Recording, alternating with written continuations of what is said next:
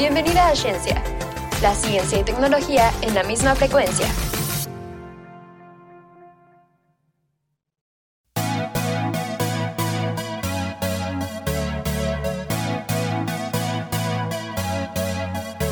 Hola, ¿cómo están? Bienvenidos a todos a un episodio más de Ciencia. Les recordamos seguirnos en nuestras redes sociales arroba cienciaradio.sem en Facebook, Instagram y TikTok. El día de hoy nos encontramos una servidora, Valeria Romero, y también... Y Adriana Romero. sí. Eh, y pues el día de hoy, y como todos los capítulos, les traemos unos temas muy interesantes. Para empezar, les vamos a hacer una pregunta. ¿Ustedes tienen algunos amigas, amigues, amigos, o bien ustedes mismos eh, alguna vez han dicho como de, bueno, me gusta el olor corporal de mi pareja? Entonces lo has dicho Ari. ¿O conoces a alguien que sí?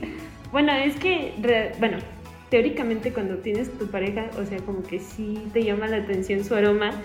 O sea, por ejemplo, se dice que las mujeres tenemos como ese instinto del olfato o de la imaginación cuando estamos con nuestros novios de que, por ejemplo, usan perfume y decimos, ay, qué rico huele su perfume, o tienes su suéter y dices, ay, qué rico huele. O sea, sí entiendo la parte donde como que hueles a tu pareja y dices, huele muy rico, pero yo personalmente lo asocio más al perfume. Pero existen algunos estudios que dicen que esto también puede ser por parte corporal y de que te acostumbras al olor de tu pareja. De hecho, yo sí he visto como, especialmente en TikTok, porque ya ves que ahí hay de todo, eh, que sí hay mucha gente que, o sea, ponen videos de yo oliendo la camisa de mi novio después de que la usó dos semanas o cosas así. Y pues resulta que esto sí tiene una explicación científica como tal. Eh, resulta y resalta que han hecho estudios, bueno, o sea, desde hace mucho ya se ha teorizado que el olor corporal de una persona, o sea, no su olor a perfume, literalmente su olor a corporal, o sea, el olorcito que dejan después de sudar, o pues simplemente cómo huele su sudor y así. Pues a esto nos referimos ahorita con olor corporal. Pues se ha teorizado desde hace mucho tiempo que pues los olores también definen como nuestro juicio sobre una persona. Y pues yo creo que sí tiene mucho sentido esto de que sabes que una persona pues igual y no huele tan bien.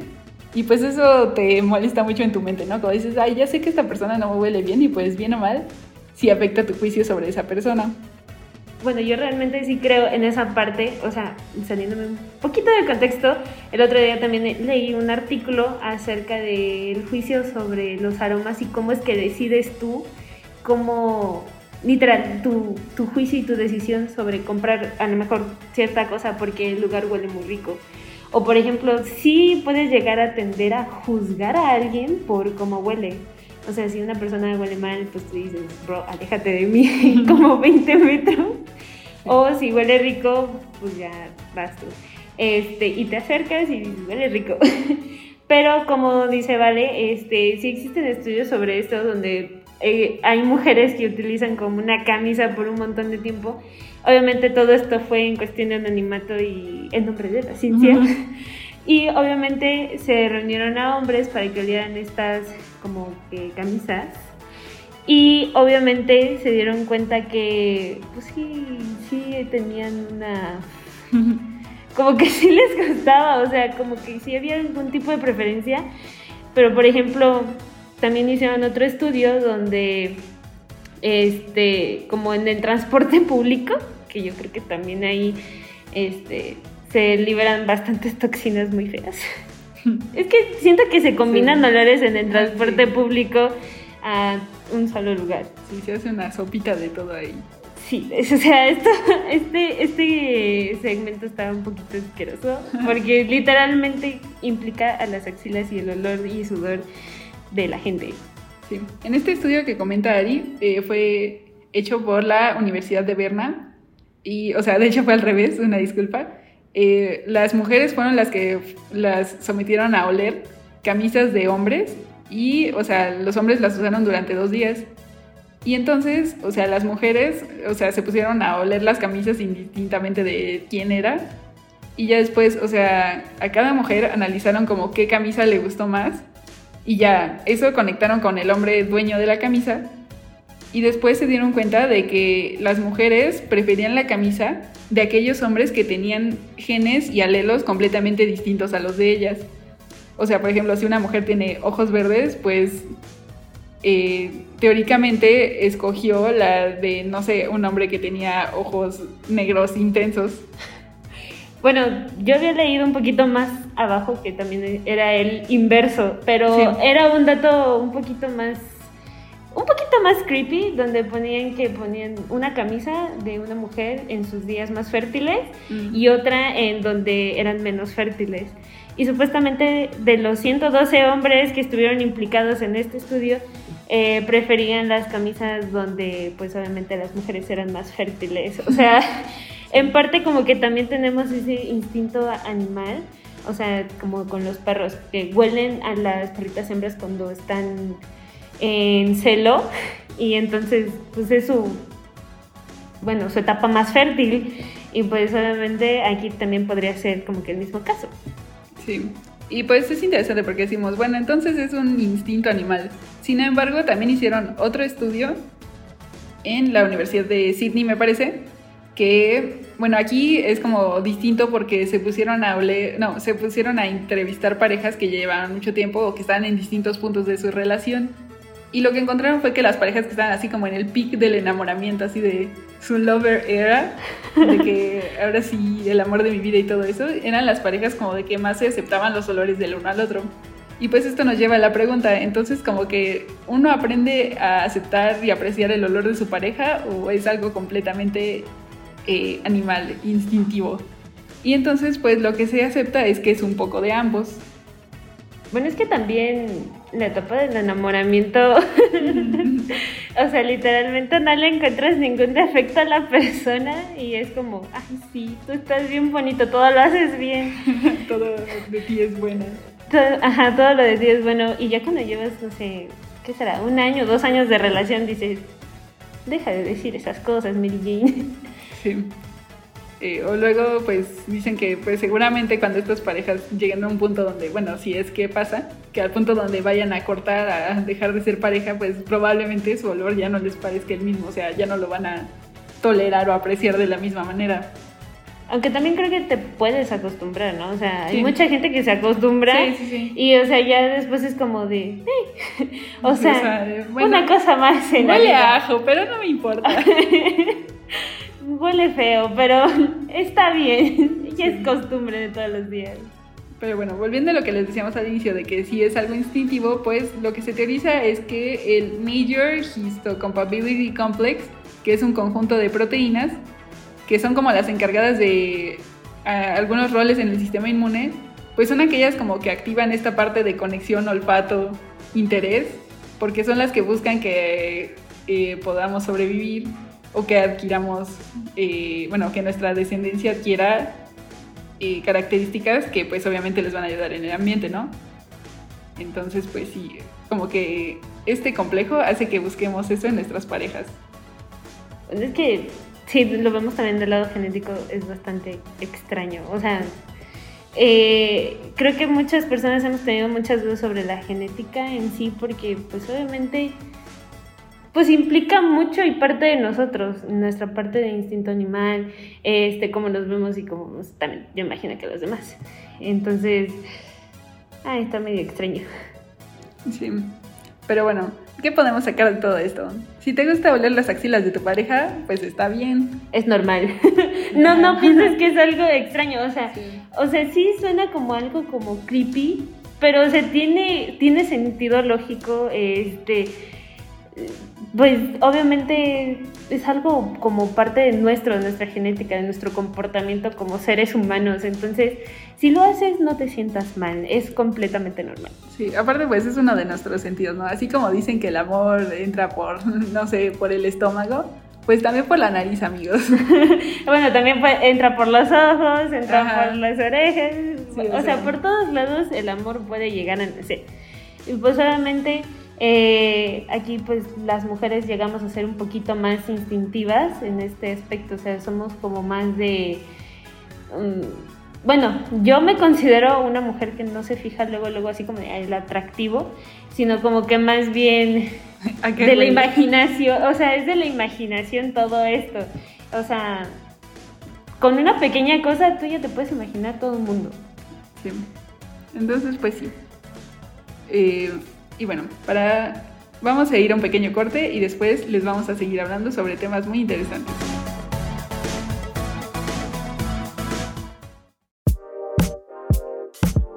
Y bueno, estamos aquí de regreso en el podcast de Ciencia. Y bueno, el día de hoy también les tenemos un tema bastante interesante. Y esto es sobre cómo sabemos qué emociones sienten los animales.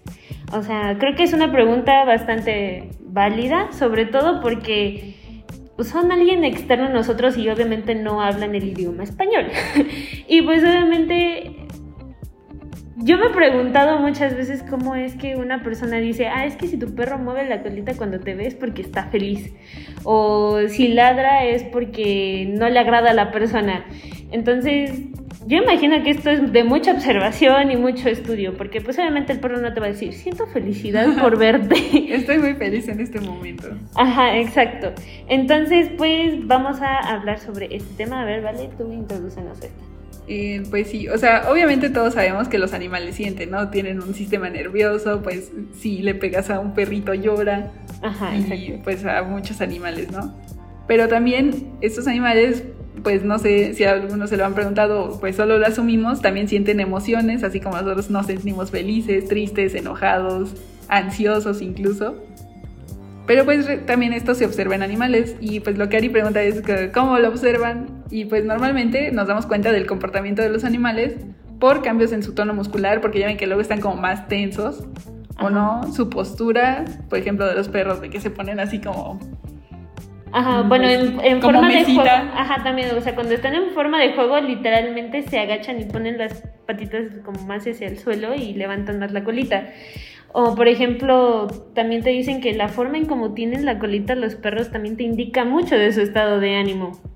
Sí, pero incluso muchas veces también malinterpretamos estas emociones, ¿no? Porque pues como dice, ahí no podemos preguntarles en inglés o en español, oye, ¿cómo te sientes en este momento? Pero sin embargo, toda la observación que ha habido, pues desde hace muchos años, o sea, Charles Darwin eh, incluso también investigó esta parte y algo que se, de lo que se dio cuenta es de que al menos en los animales que observó, algo que tenemos incluso en común con nosotros es que todos tiemblan cuando sienten temor. Y pues yo creo que esto es muy interesante, ¿no? Porque, o sea, nosotros podemos temblar hasta de que estamos nerviosos de ver a alguien o cosas así. Y pero pues los animales es más como de supervivencia y así. Sin embargo, también podemos ver como otros casos mucho más, entre comillas, humanos, ¿no? Porque no es que sea realmente humano, solo que pues es a lo que estamos acostumbrados. Pero por ejemplo, eh, con los grandes primates, como los gorilas, se ha observado, por ejemplo, que, bueno, no sé si ustedes sepan del caso de la gorila Coco, que pues es una gorila que vivía pues en una reserva. Sin embargo, eh, le empezaron a enseñar lenguaje de señas y, o sea, lo pudo aprender, o sea, obviamente en un nivel muy básico, pero pues podía expresar varias cosas. Y resulta que Coco tenía una mascota, o bueno, convivía mucho con un gatito llamado Old Ball, que tristemente murió poco después. Y después de su muerte del gatito, eh, Coco la gorila expresó con lenguaje de señas que esto la hacía sentirse triste, ¿no? Entonces, pues aquí nos damos cuenta de que sí sienten como emociones, entre comillas, de nuevo, humanas. Y pues nos damos cuenta, ¿no? De qué fascinantes son los animales y que pues obviamente no estamos tan lejos a ellos. También, por ejemplo, unos... Hay muchos videos sobre perritos que están como en las tumbas de sus dueños y literalmente se acuestan y hasta lloran. O sea, como, bueno, el típico este, sentimiento de, de llorar de ellos porque no merecen. Y obviamente, pues imagínate, perdiste a tu dueño, a tu compañero de vida, pues obviamente vas a sentir bastante tristeza.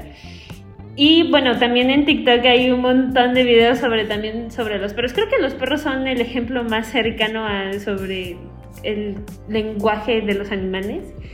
Y es como, por ejemplo, ah, bueno, aparte de que quieren jugar contigo, este, ah, una cosa que he visto es que un dato curioso es que los perros te entienden, pero sentimos que nosotros no los entendemos a ellos.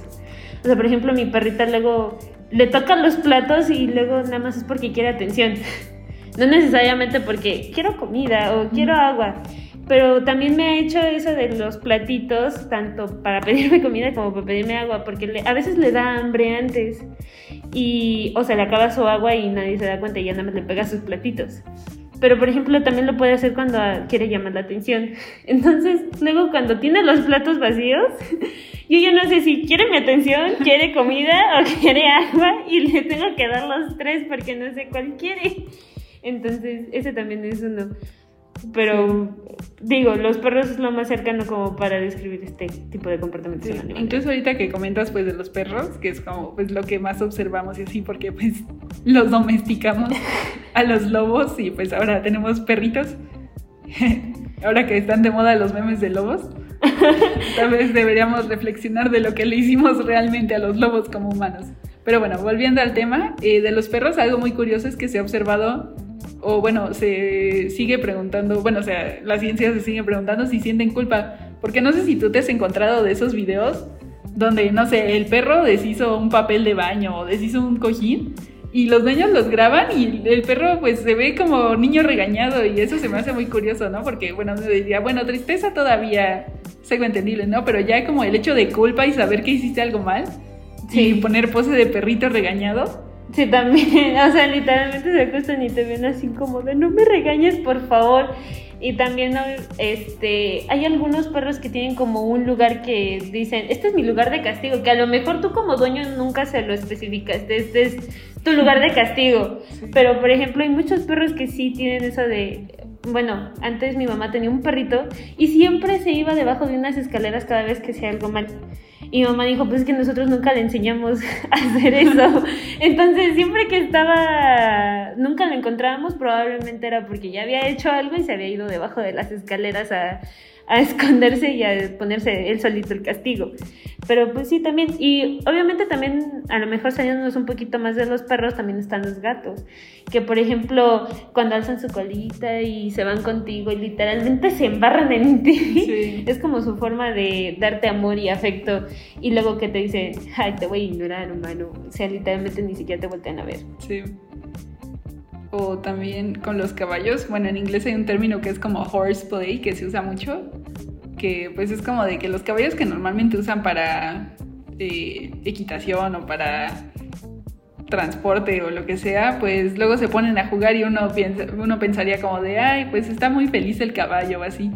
Pero también, o sea, ya después de estudiar esto, pues se dieron cuenta que pues sí están expresando una emoción, pero esta emoción es como más de alivio porque es cuando ya le sueltan como estas cositas que los hacen ver para enfrente. Y después de eso, pues sí, o sea, sienten como una cantidad menor de estrés. Es que obviamente todo animal siente como algún tipo de estrés porque pues obviamente no es algo como de él o bueno del animal entonces por ejemplo también con mi perrita Mace este así se llama mi perrita este al principio obviamente cuando era muy chiquita le costó mucho trabajo como querer adaptarse a lo que es la ropa. Y obviamente se sentía incómoda en un principio porque dice, ¿y esto qué es esto? Ni siquiera es mío. Y ya después, pues obviamente se acostumbran, pero imagínate, algo como que sí, te, yo me imagino que lo que le ponen a los caballos ahí en, en, la parte de enfrente, yo imagino que sí les va a incomodar porque de seguro debe estar apretado, que no va a ser lo mismo que ponerle la chamarrita a un perro por el frío o ponerle unas botitas para que no se le quemen sus pies cuando pisen el asfalto. Pero imagínate lo que es que el caballo diga, ay, ya por fin me liberaste de este yugo de la, del castigo. Sí, otro ejemplo del que igual no nos acordamos tanto son los elefantes, que pues se ha demostrado que sienten como empatía y así contra su especie y sobre todo con la muerte, ¿no? O sea, de que vemos que se muere un elefante, un elefantito y pues ahí están como los animales, con estos elefantes como en su tipo de ay, ¿cómo se dice? Cuando estás como súper luto, como en su tipo de luto, ¿no? Y esto se observa en elefantes.